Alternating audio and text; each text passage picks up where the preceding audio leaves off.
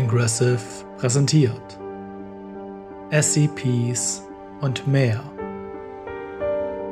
SCP-141 Codex Damnatio. Artikelnummer SCP-141 Objektklasse. Sicher. Sonderverwahrungsverfahren SCP-141 wird in einem verschlossenen Tresor in Standort 76 verwahrt, sofern es gegenwärtig nicht in Benutzung ist.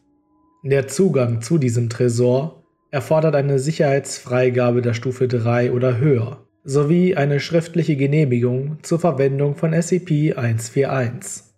SCP-141 darf nur im Einklang mit den Zielen der Foundation zu deren Umsetzung oder zu Forschungszwecken verwendet werden.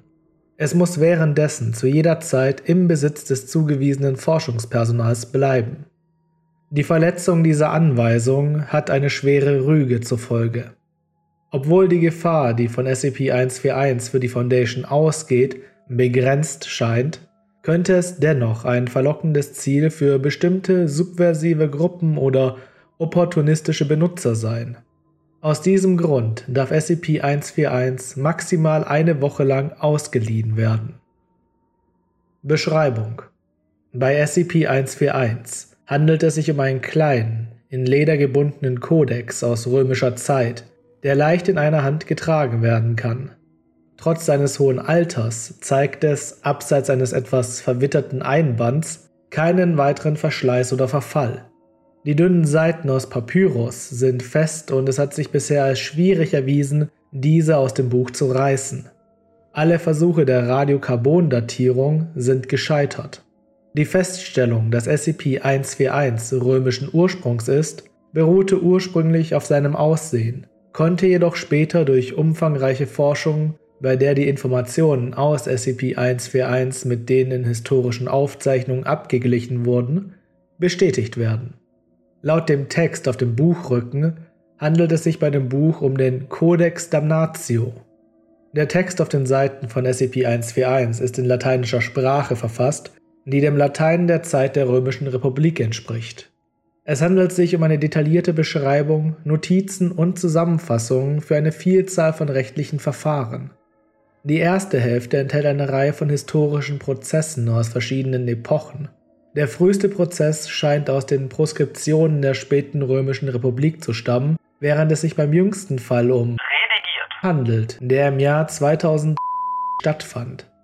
Jede Fallzusammenfassung ist umfangreich, mit präzisen Zeugenaussagen, genauen physischen Beschreibungen von Beweismitteln, ihrer Bedeutung für den Fall und so weiter. Tatsächlich enthält der Kodex weit mehr rechtliche Fälle, als seine 150 Seiten zulassen sollten.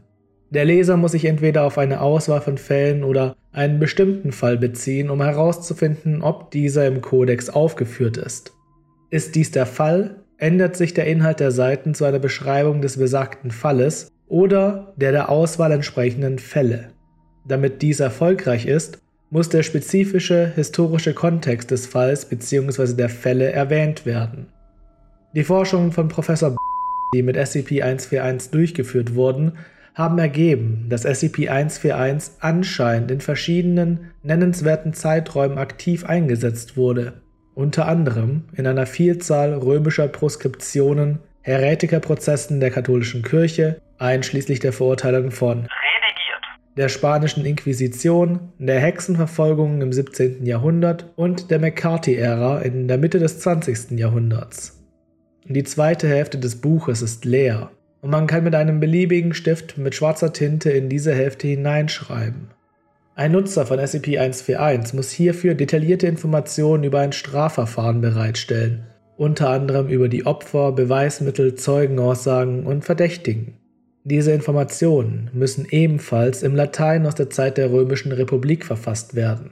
Bei späteren Lesungen des Buches können diese hinzugefügten Fälle in der ersten Hälfte des Buches angezeigt werden Allerdings erscheinen sie in derselben präzisen Handschrift wie der Rest der Fälle.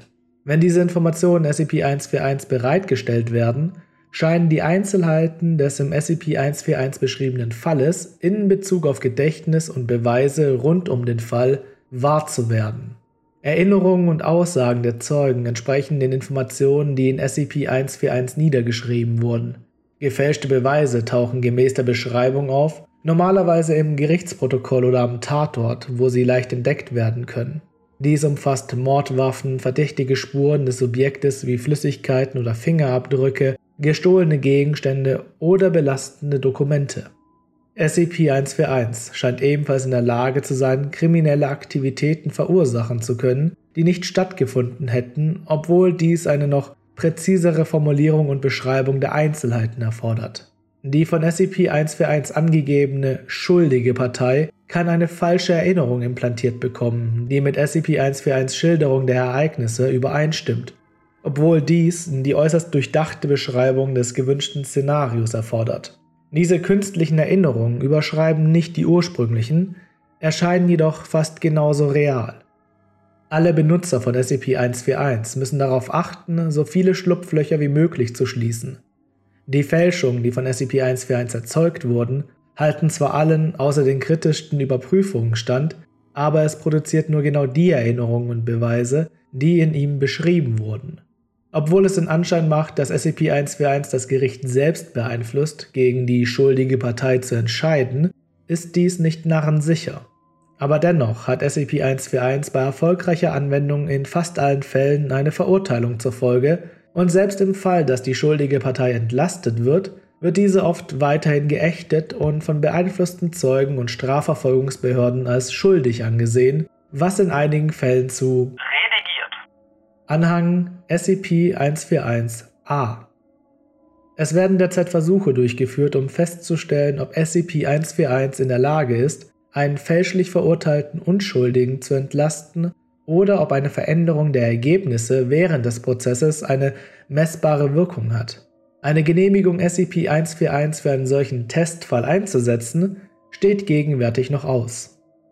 Anhang SCP-141-B Nach sind alle Versuche, die Disziplinarverfahren der Foundation betreffen oder in die Mitglieder der Foundation, die nicht zur D-Klasse gehören, verwickelt sind, ohne eine unterzeichnete Verzichtserklärung des schuldigen Subjekts, hiermit von O5 verboten. Verstöße gegen dieses neue Sicherheitsprotokoll werden strengstens geahndet. SCPs und mehr basiert auf Geschichten des englischsprachigen SCP-Wikis und ist freigegeben unter einer Creative Commons Attribution Share Alike 4.0 International License. Die heutige Episode basiert auf SCP-141, geschrieben von Assertive Roland und wurde übersetzt und vertont von Florian Schießler. Für etwas anderen Horror schaut doch bei meinem neuen Podcast das Magnus Archiv vorbei, einer deutschen Fanübersetzung von The Magnus Archives. Ansonsten findet ihr mehr aus dem SCP-Universum und andere Horrorgeschichten auf dem YouTube-Kanal von Ingressive. Passt auf euch auf und macht's gut.